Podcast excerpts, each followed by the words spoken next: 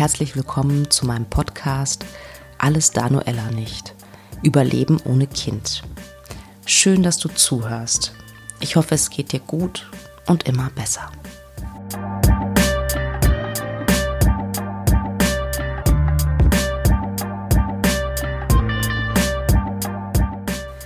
Ich hatte ja schon angekündigt, dass ich interessante Menschen für diesen Podcast interviewen werde, rund um das Thema unerfüllter Kinderwunsch. Und heute ist es das erste Mal soweit. Ich freue mich total, auch wenn das Thema wirklich ein schwieriges ist.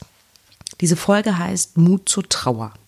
Sternenkinder haben ein Grab verdient, eine Bestatterin erzählt.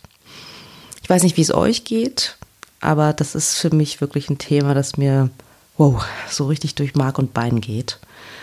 Und Larissa hat sich netterweise bereit erklärt, von ihrem Beruf zu erzählen und von den Begräbnissen von Sternenkindern. Wusstest du, dass du auch deine Fehlgeburten beerdigen kannst? Also ich wusste das nicht. Ich hätte es gerne gewusst, wenn ich ehrlich bin. Vielleicht hätte ich wenigstens eine Fehlgeburt beerdigen können, einfach um Platz zum Trauern zu haben. Ich muss gestehen, so im Nachhinein hätte ich das sehr, sehr schön gefunden. Also, wenn es dich trifft, such dir Hilfe, wenn dir danach ist. Es gibt Trauerbegleiter. Ich bin auch zum Beispiel Trauerbegleiterin. Aber es gibt auch Selbsthilfegruppen. Es gibt kostenlose Beratung. Ich habe zum Beispiel in Bochum eine Beratungsstelle für Eltern von Sternenkindern gefunden, die heißt Rise Sternenkinder Bochum. Und ich bin mir sicher, wenn du recherchierst, dass es bei dir in der Umgebung bestimmt auch Hilfe gibt. Das ist mir ganz wichtig zu sagen, dass du mit deiner Trauer nicht alleine fertig werden musst. Dann möchte ich ganz kurz sagen, vielen, vielen Dank an den Ehemann, weil der mir immer so wundervoll mit der Technik hilft. Das ist so großartig. Vielen, vielen Dank. Aber nun zum Interview mit der tollen Larissa, meinem ersten Gast in diesem Podcast.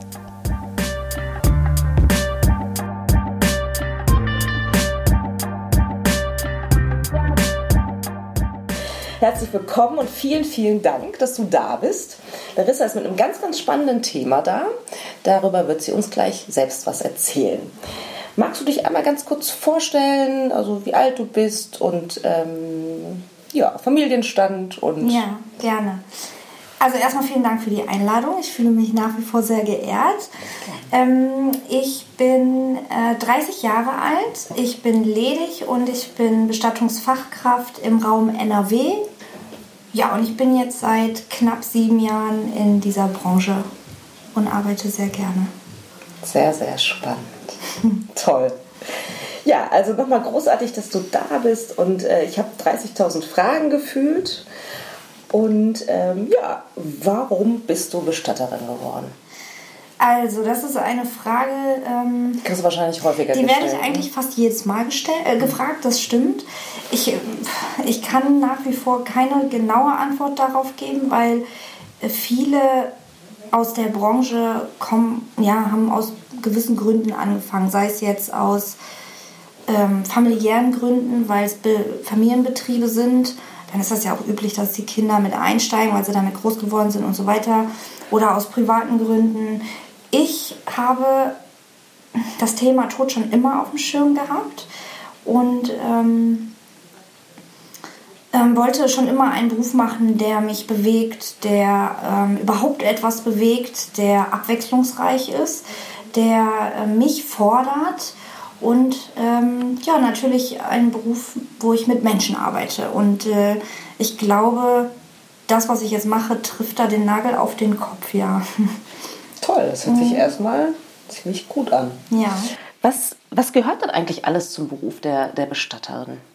Wenn du sagst, das ist vielfältig und abwechslungsreich, was meinst du damit? Also ähm, der Beruf Bestatter äh, streckt sich über die Betreuung der Angehörigen bis hin zur Abholung, zur hygienischen Versorgung, also der Einsagung, ähm, Organisation der Bestattung, Trauerdruck, ähm, die behördlichen Gänge, also Standesamt, eventuell die Kriminalpolizei, das gehört da leider auch zu. Ähm, alles, die komplette Betreuung von Anfang bis Ende. Eine, ein Bestatter oder eine Bestattungsfachkraft, das ist ja im Prinzip dasselbe, ähm, machen, ja, macht eigentlich alles. Mhm. Okay. Und der emotionalste Teil, das stelle ich mir zumindest vor, ist der Umgang mit den Angehörigen. Das ist tatsächlich so. Der ähm, Emotionen spielt immer eine ganz große Rolle und die muss man auch haben für sich selber die Emotion auf einer ähm, gesunden Basis, würde ich mal sagen. Ähm, denn allgemein der Mensch, also egal in welchem Beruf, wenn ich mit Menschen ähm, arbeite, dann muss ich ähm, mich auf eine Person einstellen können. Und dementsprechend ist für uns der Umgang mit den Angehörigen, mit der Familie der emotionalste, ja. ja. Und ähm, keine Ahnung, da hast du ja wahrscheinlich schon alles erlebt, oder? Von ja, also coolen also, Menschen bis äh, genau, keine Ahnung ausrastenden ja, ja. oder wie, wie stelle ich mir das vor? Ja, definitiv. Also ein, ein Mensch ist ja immer ein Individuum und dementsprechend kann man einen Menschen niemals pauschalisieren und das ist auch gefährlich, das zu tun, weil ähm, ein Mensch, man muss, ja, also wenn wir mit den Angehörigen sprechen, also das Erstgespräch haben, stellen wir als Bestatter oder ich schnell fest, wie, wie ist der Mensch? Wie ähm, wie weit darf ich gehen und wie trauert auch der Mensch. Und dementsprechend unterschiedlich sind auch die Menschen. Also ich habe oft Menschen im Trauergespräch sitzen, die sind äh, ganz klar im Kopf. Die konnten sich zum Beispiel darauf vorbereiten oder hatten schon mal ein Gespräch mit uns in Form von einer Vorsorge ähm, und wissen ganz klar, was sie wollen. Und äh, dann habe ich natürlich wiederum auch Menschen da sitzen, die äh, zeigen ganz, äh, ganz klar ihre Trauer und wissen gar nicht, in welche Richtung ja, sie gehen sollen und äh, brauchen dementsprechend auch eine viel intensivere Beratung von uns und auch Betreuung als Menschen wiederum, die sich schon öfter mit dem Thema auseinandergesetzt haben, ja. Mhm. Also der Mensch trauert, egal auf welche Art und Weise, ob er nach innen trauert oder nach außen und wir, für uns gilt es dann, das zu erfassen und darauf aufzubauen.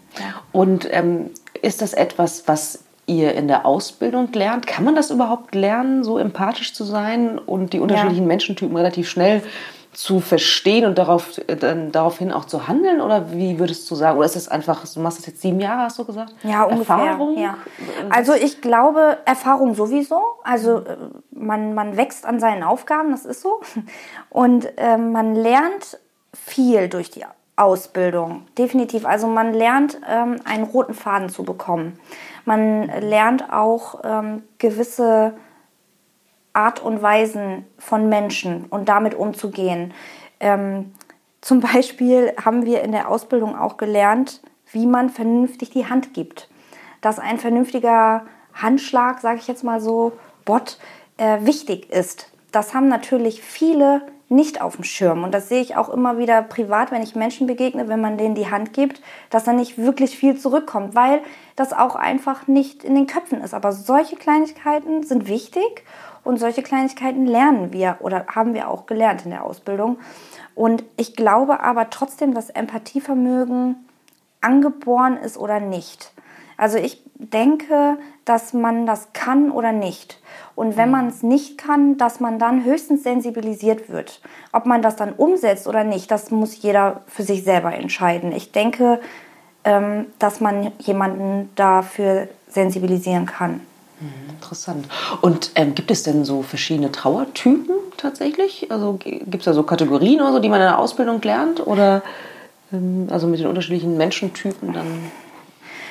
Ähm, also es gibt ja verschiedene Trauermodelle, aber auf die verschiedenen, also es gibt keine mh, mm, Kategorien, also es gibt keine Schubladen. Man kann Menschen nicht in Schubladen stecken. Ähm, es gibt, aber was ich äh, für mich festgestellt habe, ist, dass es Menschen gibt, die nach, ich sage immer, die nach innen trauern oder die, die nach außen trauern. Menschen, die nach innen trauern, ähm, möchten von uns wirklich nur die Beratung haben und auch nicht darüber hinaus. Die äh, machen das mit sich selber aus oder mit im engsten Familienkreis oder wollen da auch gar nicht groß drüber sprechen. was auch völlig in Ordnung ist und wo wir auf jeden Fall auch Verständnis für haben. Und es gibt Menschen, die trauern nach außen, das heißt, die, die lassen sich fallen, die fragen auch nach Hilfe und die nehmen Ratschläge und Tipps an und erzählen auch eine Geschichte und möchten auch das, möchten auch gehört werden. Und das merkt man ganz schnell, wenn man einfach schon ein bisschen Erfahrung hat im Umgang mit Menschen allgemein, auch äh, im privaten, also auch private Erfahrung ähm, dann lernt man ganz schnell, welcher Art Mensch vor einem sitzt und ähm, ob es da Grenzen gibt oder nicht. Das merkt man eigentlich ganz schnell. Hm. Und du erzähltest gerade was von Tipps. Was für Tipps gibst du zum, zum Beispiel? Hm, also hm, wenn ich, wenn ich Angehörige vor mir sitzen habe, die sehr, ja, wie soll ich sagen, die einen körperlichen Hilferuf signalisieren, dann frage ich, ob, mhm. ob, ob, da, äh, ob da vielleicht eine Seelsorge benötigt wird. Das sind Tipps, also wir vermitteln schon weiter an Seelsorger, wenn wir selber das Gefühl haben, okay, das könnte jetzt, ähm, könnte jetzt ein Hilferuf gewesen sein. Ansonsten äh, geben wir Tipps ähm, über gewisse Beratungsstellen, über ähm, ähm, Was gibt es da so an Beratungsstellen? Okay. Genau, da gibt es dann zum Beispiel Selbsthilfegruppen für verwaiste Eltern, für trauernde Kinder, all solche Sachen. Und natürlich ganz vorne ist auch einfach die katholische oder auch die evangelische Kirche äh, immer eine Anlaufstelle und ähm, stehen auch immer bereit, wenn man, wenn man sie braucht. Ja, also ja. das ist okay. Das können wir immerhin verweisen. Ah, ähm, okay. ähm, es ist schwierig für ähm, konfessionslose Menschen. Davon gibt es natürlich auch welche. Wenn die sagen, ich habe gar keinen Bezug zur Kirche, ähm, dann ist das natürlich keine Anlaufstelle. Aber da gibt es wiederum Seelsorger aus äh, Hospizen oder irgendwelchen äh, Vereinigungen, äh, auf die wir dann verweisen können. Okay, das ist interessant. Das wusste ich zum Beispiel nicht. Finde ja. ich total spannend. Sag mal, und was würdest du sagen, wie viel, wie viel Einfluss auf den Trauerverlauf hast du als Bestatterin? Hast du überhaupt Einfluss darauf? Ja, ich habe da tatsächlich einen großen Einfluss drauf. Und zwar ähm, geht es darum, dass ich, wie gesagt, einen menschlichen Einfluss habe. Das war das, was ich gerade sagte mit dem innerlichen Trauern und dem äußerlichen Trauern. Wenn jemand in sich trauert, dann halte ich mich da auch raus, dann akzeptiere ich das und wir bleiben oberflächlich. Ähm, und wenn jemand nach innen trauert, gehe ich da gerne drauf ein. Und es gibt einen beruflichen Einfluss, den ich habe, ähm, der bezieht sich auf meine Arbeit, ganz neutral gesagt. Also äh, Wünsche erfüllen, Wünsche erkennen und erfüllen definitiv. Äh, ich kann auch als Bestatter natürlich, muss man auch sagen, auch einen negativen Einfluss haben, indem Fehler passieren. Ähm, das ist etwas, wo wir wirklich ganz extrem darauf achten. Wir äh, gucken uns alles doppelt und dreifach an. Wir kontrollieren jede Anzeige. Ähm, wir gehen alles ordentlich durch, damit eben keine Fehler passieren. Wir haben nur diese eine Chance und äh, vor allen Dingen die Angehörigen haben nur diese eine Chance. Und äh, da haben wir wirklich eine ganz große Verantwortung. Und äh, wir Bestatter sind uns auch dieser Verantwortung bewusst und arbeiten deswegen sehr, sehr gewissenhaft. Aber ähm, was mir persönlich am wichtigsten ist, womit ich auch gerne einen positiven Einfluss habe, ist eine Abschiednahme. Da rate ich eigentlich immer zu, denn die Abschiednahmen ähm, haben einen großen Einfluss auf den Trauerverlauf, sofern sie denn gewünscht sind. Mhm. Den äh, Verstorbenen sehen, anfassen, wer möchte. Ähm, das Bildloswerden bei möglichem Leid, Schmerzen, all solche Vorgeschichten, die es da in manchen Familien gibt ähm, kann man dann ersetzen durch, ja, durch ein friedliches Bild von dem Verstorbenen. Mhm, okay, also wirklich ähm, Abschied nehmen, denkst du, ist eine der, eine, ein, ein, eines der wichtigsten Elemente, in, höre ich daraus. Ja, meiner Person Egal in welchem Kontext, also auch wenn es, weiß ich nicht, ein gewaltsamer Tod war oder ein... Ja, oder, also gerade... Oder gerade dann. Ja, ich bin der Meinung, gerade dann. Ähm, denn in unseren Köpfen, jeder Mensch hat einen, ja, hat Gedanken, hat eine Vorstellung. Ob da jetzt Leid war, ob, äh, oder nicht, wie auch immer. Man hat ein Bild vor Augen und dieses Bild können wir oder diesem Bild können wir entgegenwirken durch eine Abschiednahme. Ähm, es gibt Bestatter, die können eine Rekonstruktion machen und eine Abschiednahme damit ermöglichen, mhm. sei es nach irgendwelchen Autounfällen oder irgendwelchen ähm, Frei, ja, oder nach einem Freitod. Bestatter können eine Rekonstruktion machen. Wenn aber die Möglichkeiten nicht da sind, kann man trotzdem Abschied nehmen am geschlossenen Sarg, denn es reicht den Angehörigen auch. Also nicht vergleichbar, aber es ist ein guter Kompromiss für die Angehörigen am geschlossenen Sarg Abschied zu nehmen. Denn zu wissen, ich bin mit meiner, mit meinem Verstorbenen, ich sage das so, in einem Raum, er oder sie ist bei mir oder ich bin bei ihr, das, äh, das hilft das hilft. Ja, das kann ich mir sehr, sehr gut vorstellen, mhm. dass das so ist. Und sag mal, ähm, du bist mit viel Leid konfrontiert und viel Trauer, mit viel Emotionen auf jeden Fall. Und was, was nimmst du abends mit nach Hause oder was tust du, damit du das nicht mit nach Hause nimmst? Hast du da für dich ein ja. Ritual oder, oder ja. bestimmt, oder? Also es ist, ich bin da auch ganz froh drum. Ich nehme nichts mit nach Hause. Äh, meine Mutter, die hat mir mal einen Tipp gegeben, den äh, werde ich immer weitergeben. Der heißt, wir sollen mitfühlen, aber nicht mitleiden. Ähm, ich bin der Bestatter, ich bin der klare Kopf. Die Angehörigen kommen zu mir ähm, und sollen sich fallen lassen und sollen mir die ganze Verantwortung übergeben. Ich äh, äh, kümmere mich um alles. Ich bin da. Und äh, ich darf nicht mitleiden. Wenn ich mitleide, dann bin ich halt eben nicht mehr der klare Kopf.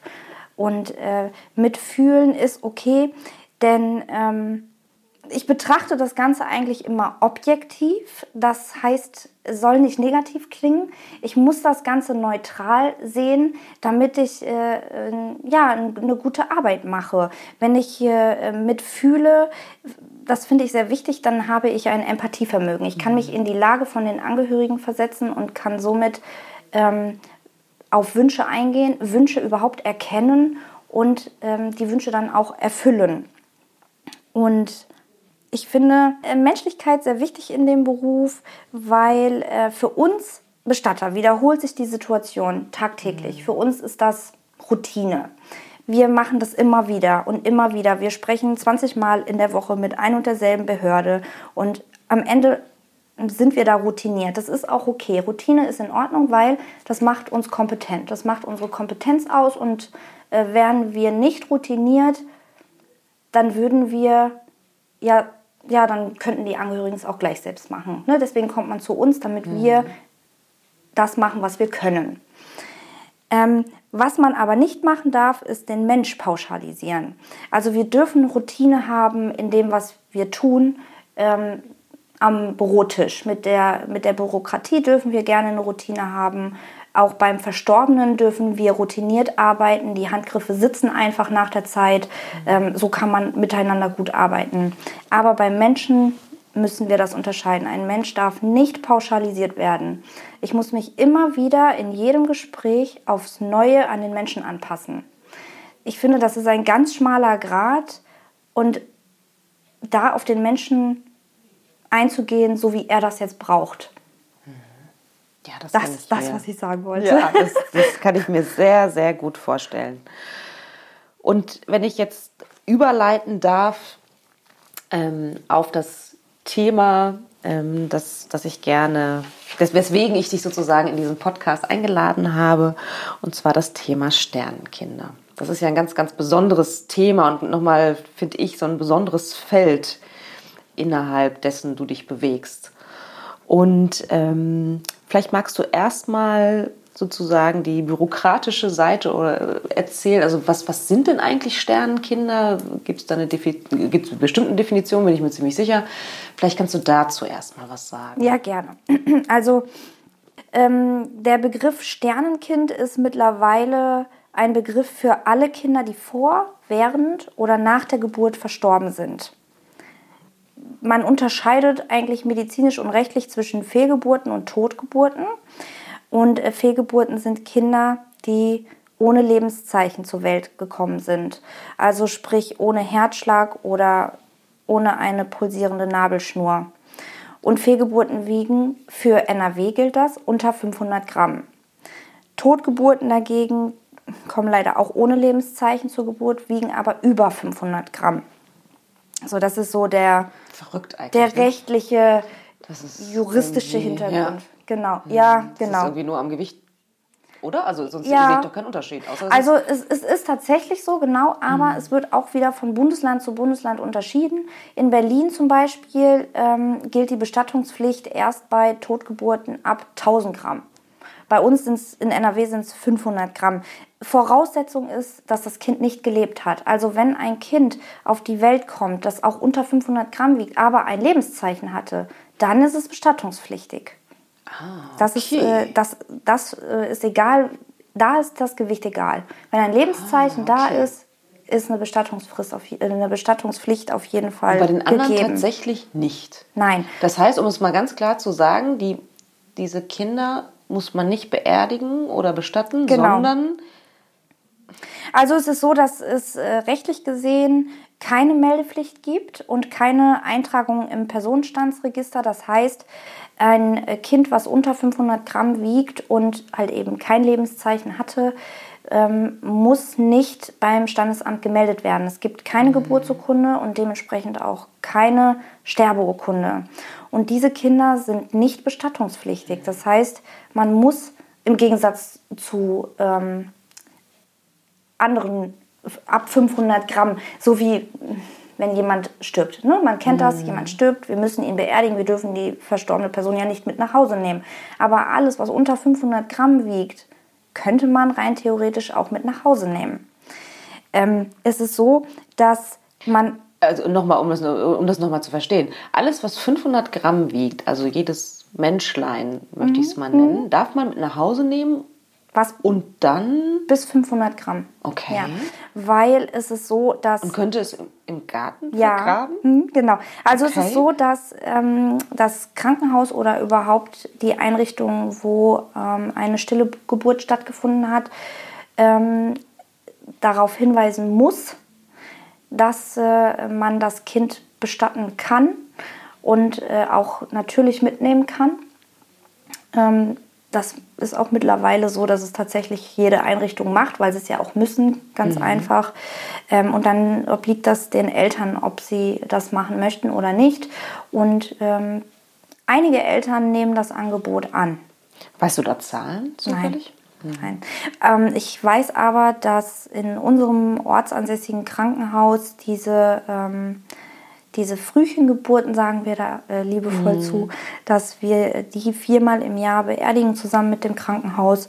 Aber äh, ich glaube, da gehen wir gleich noch näher drauf ein. Ne? Mhm, sehr gerne. Mhm. Was ich gerne noch sagen würde, ist, dass zwar ab, ja, ab dem Jahr 2013 ähm, kann man seinem Kind eine Existenz geben und es freiwillig melden beim Standesamt.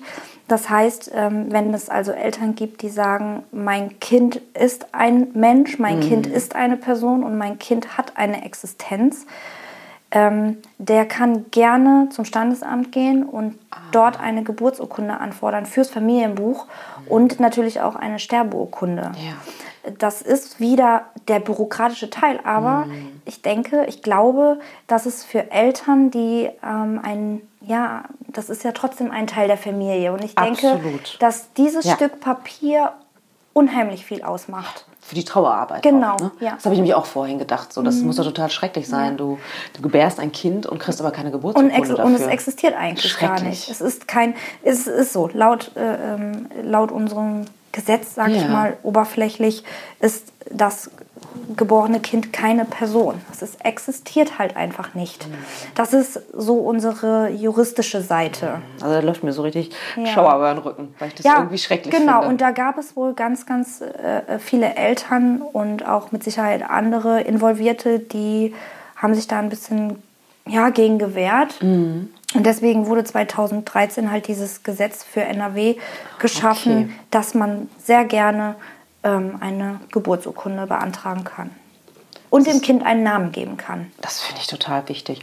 Und glaubst du denn, dass die meisten Krankenhäuser das auch den Eltern sagen? Mhm. Also ich hätte das jetzt zum Beispiel nicht gewusst. Ja. Also ich weiß aus so manch einem Artikel, dass es Eltern gibt, die das nicht erfahren haben ähm, und auch gesetzlich dagegen, äh, ge, äh, rechtlich dagegen vorgehen mhm. ähm, oder zumindest dagegen vorgehen könnten, aber es mhm. wahrscheinlich aus emotionaler Sicht gar nicht schaffen. Ähm, ich bin mir sicher, dass es Menschen gibt oder Krankenhäuser gibt oder Personal, sagen wir mal so, gibt, die das nicht weiterleiten. Vielleicht weil sie es selber nicht wissen. Mhm. Aber ich bin der Meinung, dass die meisten das weitergeben. Mhm dass, das, dass da inzwischen auch ein bisschen mehr Bewusstsein für ja. in der Gesellschaft, ja. könnte ich mir vorstellen, einfach genau. da ist, ne? was, mhm. was angebracht ist und was im Trauerprozess ja. ähm, auch hilft. Ne? Ja, wow. Ähm, mir fällt da spontan eine Geschichte ein, an die habe ich schon seit Ewigkeiten nicht mehr gedacht. Ähm, ich lag im Krankenhaus wegen nichts Schlimmes, war nur ein kleiner Eingriff und ich werde wach in einem Zimmer und da liegt noch eine zweite Frau. Und ich äh, bin noch so ein bisschen also gerade in dem Aufwachprozess sozusagen, nach der Vollnarkose. Und dann kommt eine Krankenschwester rein und bringt der Frau im Nebenbett ihr totes Kind, damit die Frau sich verabschieden mhm. kann. Und ähm, dieses Weinen von dieser Frau, diese, das, das war so, also ich, ich, es halt noch jetzt in mir, ne? Und ähm, da muss ich, muss ich gerade dann denken, wie schrecklich das war. Also wie schrecklich auch, dass ich dabei sein muss. Also für mhm, mich ja, war es schrecklich, ja. aber das war natürlich noch viel, viel schrecklicher für diese Mutter. Mhm die mit einer fremden Frau im Zimmer Abschied nehmen musste von dem Kind und wo ich auch dachte so wow, also das, das kann, das darf es eigentlich nicht geben aus meiner Sicht. Ne? Also mhm. Also wie unempathisch mhm, von dieser Krankenschwester. Ja. Wow, ja, das, ich finde es, also ist, wie gesagt, ich habe ganz lange nicht mehr daran gedacht und jetzt fällt es mir wieder ein und das war, das war wirklich sehr, sehr schrecklich. Ich habe mir noch notiert, 72 Stunden mit nach Hause nehmen. Magst du da was zu sagen? 36. 36, ach, habe ich mir falsch notiert. Okay, ähm, was, was hat es damit auf sich? Also es ist so, dass, ähm, dass eine verstorbene Person über 500 Gramm mhm. ähm, in NRW bis 36 Stunden ohne Genehmigung zu Hause aufgebahrt werden darf. Man kann über das Ordnungsamt, ähm, kann man auch darüber hinausgehen, weiter als diese 36 Stunden. Aber äh, bis 36 Stunden ist es nicht genehmigungspflichtig. Da muss man eigentlich nur dem Bestatter Bescheid sagen und dann kommen wir ähm, gerne zu den Angehörigen nach Hause oder ins Trauerhaus eben, um da eine ähm, offene Aufbahrung zu machen. Es ist leider, meiner Meinung nach, leider sehr, sehr selten. Wollte gerade fragen, wird das oft nachgefragt?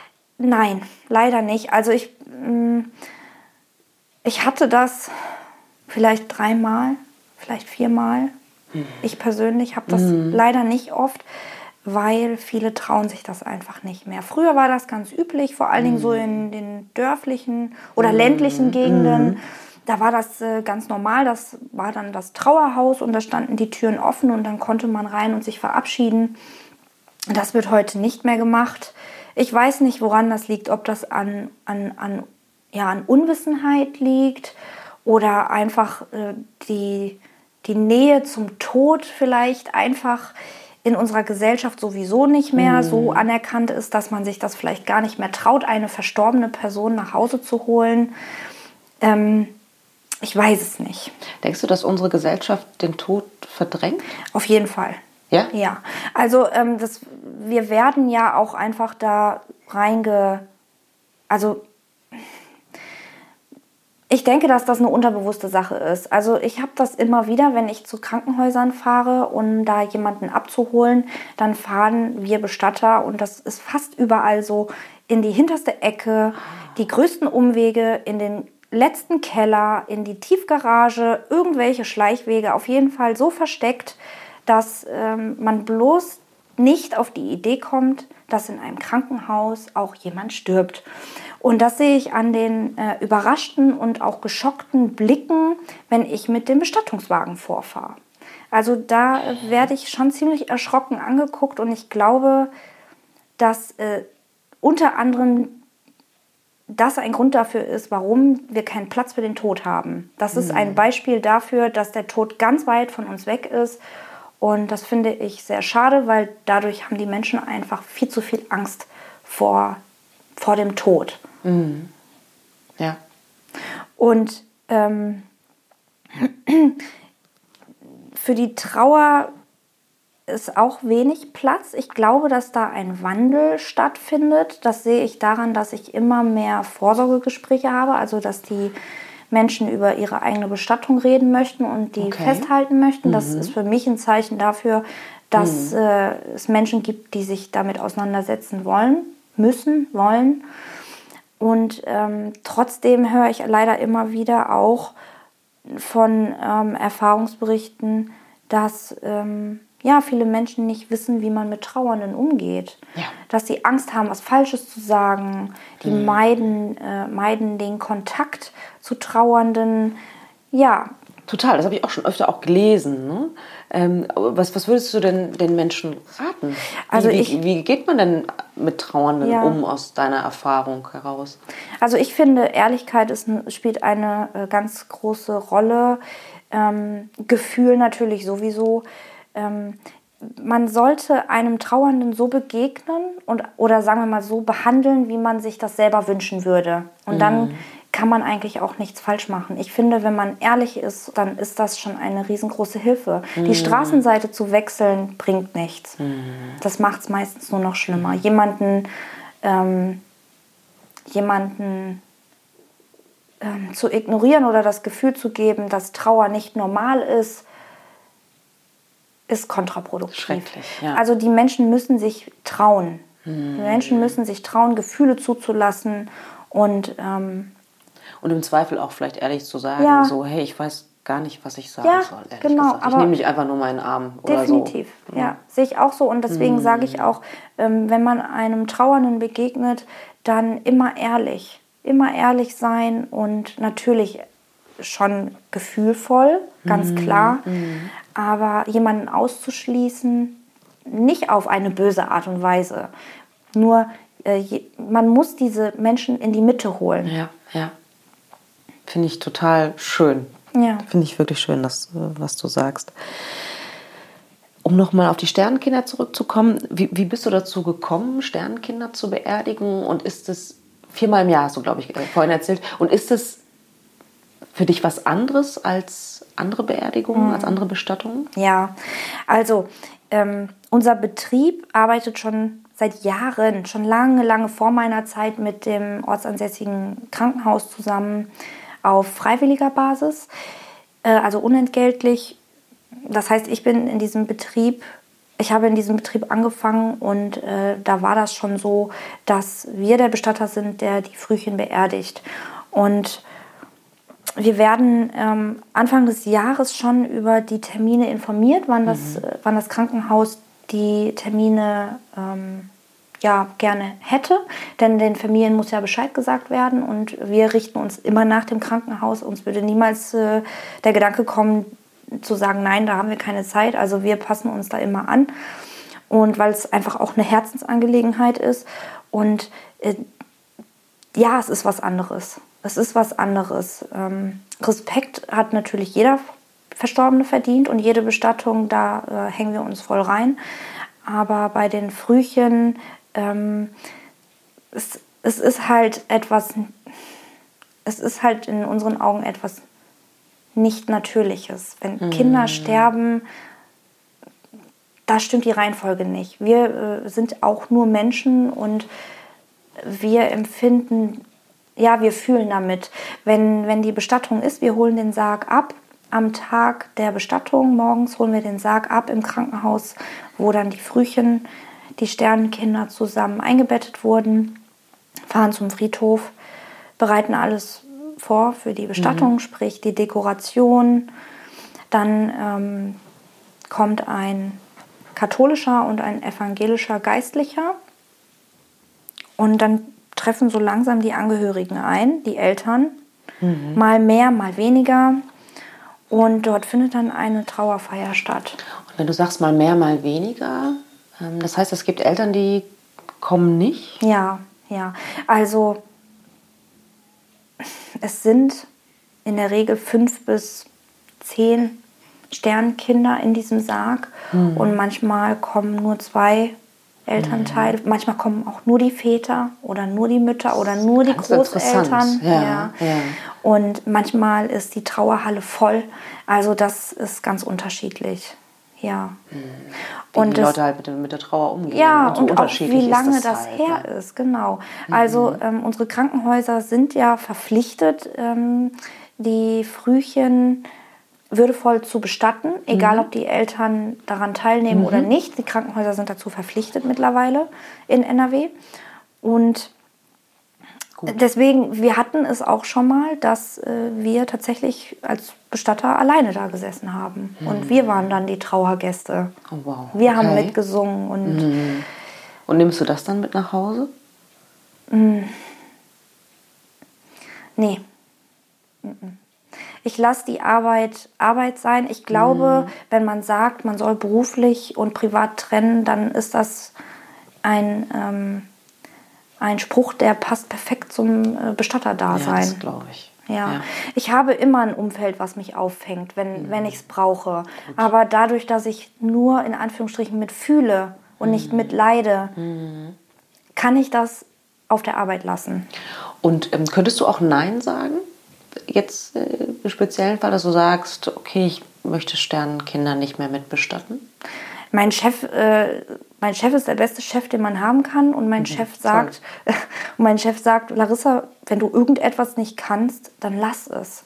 Oh, das ist ja toll. Bevor okay. du seelisch krank wirst, lass das. Mhm. Aber äh, ich mache ich mache das gerne. Also mhm. es soll äh, nicht makaber klingen, um Gottes Willen, aber ich mache meinen Beruf gerne und ich ähm, weiß, ich bin eine Hilfe dem Krankenhaus, den Eltern, ähm, mir selber wahrscheinlich auch.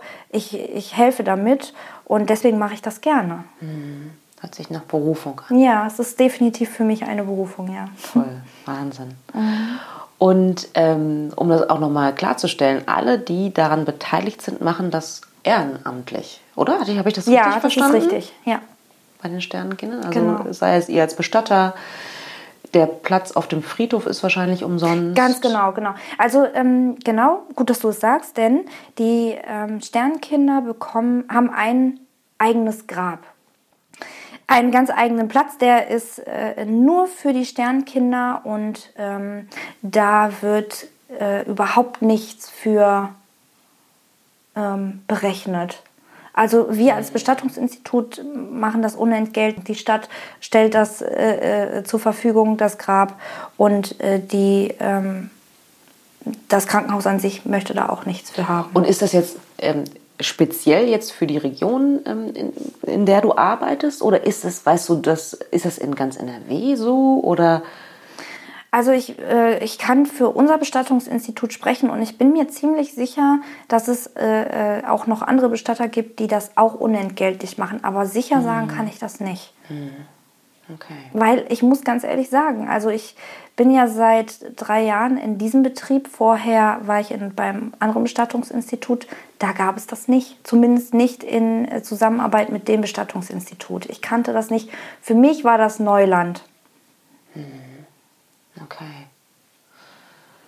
Ähm, also es ist für mich, ähm, ich habe, ähm, ich hatte ja Fehlgeburten, aber sehr früh und da ähm, bestattet man ja nicht. Also das ist ähm, also mir auch nicht angeboten worden, mhm. habe ich auch nicht drüber nachgedacht, muss ich gestehen. Also es geht mir sehr nah, muss ich, muss ich schon, also wenn wir darüber reden, äh, wir hatten ein Vorgespräch am Telefon, da mhm. Äh, ich auch, muss ich auch wirklich weinen, weil ich das schon ähm, eine, eine, spezielle Situation ähm, als eine spezielle Situation empfinde. Ne? Also ich kann mich da reinversetzen und wenn ich jetzt in dieser, in dieser Halle ähm, sitzen würde und, und meine, meine, meine Frühchen, mhm. meine, meine Frühgeburt irgendwie mhm. beerdigen müsste, das ist, ähm, das ist schon, das ist schon viel Emotion. Ne? Das kann also, ich mir vorstellen. Ähm, und ich könnte mir auch vorstellen, dass auch, wenn, wenn dann Leute da sind, dass das schon, oder? Dass das nochmal eine besondere Situation ist? Ja, also. Zu, anderen, äh, zu, zu einer Bestattung zum Beispiel bei jemandem, der 80 oder 85 mhm. geworden ist mhm. und vielleicht ein schönes Leben hatte und mhm. wo es dann auch Zeit war zu gehen, sozusagen. Ja, ähm, was ich äh, schön finde, ist diese, Gemein, diese Gemeinschaft, dass die Eltern wissen, und das sagen unsere Geistlichen auch in, in ihrer Trauerrede, dass sie nicht alleine sind, dass sie nicht mhm. alleine da sitzen und mit ihrem Schicksal nicht alleine sind. Und das hilft natürlich vielen. Und ähm, ich habe auch ganz großen Respekt davor, dass die äh, Eltern kommen, denn ähm, es ist ja auch einfach auch wieder mal ein Thema, was äh, ja so ein bisschen unter den Tisch gekehrt wird. Ja, ne? total. Ne? Viel, viel Unwissen bei dir ja. leider auch. Ja, und ja. Äh, das ist halt auch ein, also ich, ich finde das mutig von den Eltern, dass sie kommen und sagen, mhm. uns ist das passiert. Ja. Und sehen, ach, da sitzen noch andere. Wir mhm. sind nicht alleine und äh, ne, wir trauern nicht alleine. Und mein Kind ist nicht alleine. Ja. Das ist, nicht alleine. Ja. Und äh, wir sind ja als Bestatter sind wir ja stiller Beobachter mhm. und ähm, ich beobachte das auch, weil mhm. auch ich daraus was mitnehme und äh, vor allen Dingen, weil ich auch wieder was daraus lerne. Ja. Ja, das kann ich mir vorstellen. Mhm. Und ähm, dieses nicht allein sein wollen und auch das Schweigen brechen wollen, deswegen mache ich auch diesen Podcast. Mhm. Das passt gut. Und sag mal, ähm, es gibt bestimmt Selbsthilfegruppen, ich weiß nicht, ob du von welchen weißt, für aber wahrscheinlich gibt es sie. Müsste also man mal selbst, recherchieren. Ne? Ja, genau. Also es gibt ich könnte mir vorstellen, dass es ja, da was gibt. Ja, ja. Also bei uns ist es einfach so, das muss man einfach sagen, ähm, wir sind relativ ländlich.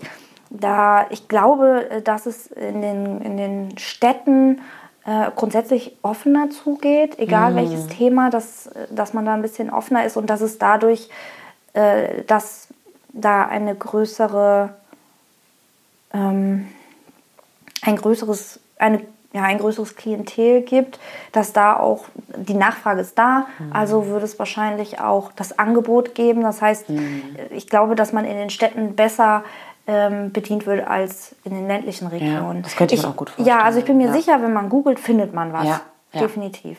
Aber es sind Fragen, die sind bei mir noch nicht aufgekommen, leider. Mhm. Nee, tatsächlich nicht. Also Nein. das wäre jetzt zum Beispiel meine nächste Frage gewesen. Ähm, wenn ich mir dann vorstelle, äh, der Sarg wird, wie sagt man, abgesenkt. Mhm. Ne? Und ähm, was machen die Leute danach? Kriegst du das mit? Also mhm. machen, macht man so einen äh, Leichenschmaus, wie man das jetzt bei einer 80-Jährigen machen würde tatsächlich?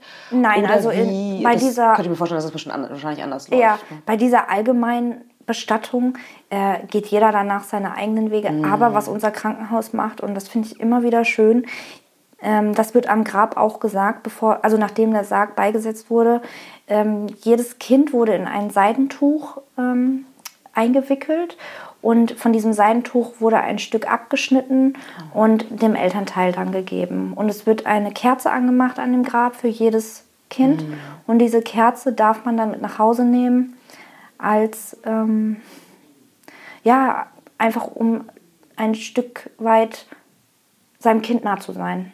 Toll. Mhm. Wow. Also ich, find, also ich habe da auch ganz großen Respekt Ja, das ist, das ist gesagt, total ich, schön und ja, wertschätzend, ja, wenn, wenn man das in der Situation überhaupt sagen darf. Aber das finde ich wirklich schön. Ja. ja. Ich finde das auch äh, sehr schön und deswegen machen wir das auch gerne, weil da wirklich viel Liebe Liebe drin steckt, von allen Beteiligten, vom. Krankenhaus, von uns, vom Floristen, vom Friedhof. Jeder, da zeigt sich die Menschlichkeit. Ja. Manchmal fragt man sich, wo ist die Menschlichkeit in unserer Gesellschaft, aber in, in diesen Situationen zeigt sich das. Und schön. das finde ich echt schön. Ja, ja. total. Finde ich total toll. Mhm. Und sag mal, wenn ich mir das vorstelle, auf dem Friedhof, ist da ein Stein mhm. oder ähm, wie, wie kann ich mir das vorstellen? Ja, also im Prinzip kann man sich das vorstellen wie ein Gemeinschaftsgrab. Äh, mhm. Das ist eine äh, Grünfläche und in der Mitte von dieser Grünfläche steht dann ein großer Stein, ähm, also quasi ein Gedenkstein. Okay. Und man kann dort, und das machen die Eltern auch, man kann das Grab da besuchen. Also es ist kein mhm. anonymes Grab. Ähm, dort ist auch beschriftet, also das Grab ist beschrieben, dass die Frühchen äh, dort beigesetzt sind. Und da ist eine kleine Ablagefläche, wo Kerzen, Engelchen, mhm. Kuscheltiere, alles Mögliche, was man hinlegen kann. Und da wir ja logischerweise sehr oft auf dem Friedhof sind und dieses Grab relativ zentral ist und man automatisch oft dran vorbeigeht, man guckt ja auch hin, sehe ich auch, dass immer was liegt. Es liegt immer was da. Und das kann ich mir gut ja, vorstellen. Ja, und ich, wie gesagt, ich finde es ich find's gut, dass die Eltern das machen. Und ich finde auch gut, wenn die Eltern sagen, wir möchten eine separate Bestattung haben. Ähm, ich, Ach, das geht auch. ja, ja, also man kann. Ach so, okay. genau. Also man kann das in einem Gemeinschaftsgrab machen, man kann aber den- auch eine eigene Bestattung Genau, tatsächlich. ja. Also man so, kann ja die, okay. die Frühchen, also die ähm, frühgeborenen Kinder unter 500 Gramm, kann man ja mit nach Hause Mhm. nehmen, zum Beispiel ähm, im, im Garten die letzte Ruhestätte. Das ist wirklich erlaubt? Ich Ja, dachte tatsächlich, ist dass, dass man noch nicht mal Haustiere im Garten ähm, bestatten darf. Nee, darf man auch nicht. Man nicht. Also man darf sein Kind mit nach Hause nehmen. Ich habe äh, letztens im Internet gelesen, dass es Eltern gab, die haben ihr äh, Kind in einem ganz großen Blumentopf beerdigt. Ähm, also es gibt, Wow. genau, also möglich ist das, aber wie gesagt, die Hemmschwelle ist zu groß, Ja. dass die Eltern das Ja. machen. Was wir machen und was ich auch immer wieder anbiete und was bisher auch immer angenommen wurde, ist, dass wir das Kind nach Hause bringen zur Abschiednahme und später, einen Tag später, ein paar Stunden später, wie auch immer, wie es gewünscht ist, wieder abholen. Ja. Weil ähm, das ist ein geschlossener Kreis. Man kann natürlich auch am Friedhof Abschied nehmen oder äh, beim Bestatter, wenn die Räume dafür da sind. Aber wenn man das zu Hause macht bei den Angehörigen, ist es einfach ein privater, äh, emotionaler, geschlossener Kreis. Und das ist nicht vergleichbar mit öffentlichen Räumlichkeiten. Das Ja. kann ich mir vorstellen. Und Gerade in so einer ganz speziellen Situation, in denen die Eltern sind, kann ich mir auch gut vorstellen, Ja. dass das, ähm, ja, wenn man das überhaupt sagen kann, dass es vielleicht ein bisschen hilft zumindest, Mhm. ne? das zu verarbeiten, die Trauer. Genau. Wow, Wahnsinn. Ein, ähm, ja, ein mir nahegehendes Thema und ich könnte mir vorstellen, dass es bei meinen Zuhörerinnen und Zuhörern auch der Fall ist. Das glaube ich auch. Ähm, Und sicherlich haben einige davon vielleicht sowas auch erlebt. Sag mal so als, als ähm, letzte Frage am Ende des Interviews, hast du irgendwie, also letzte Worte, äh, irgendeinen Rat oder irgendwie eine Erkenntnis, die du meinen Zuhörerinnen und Zuhörern Ähm, mitgeben möchtest?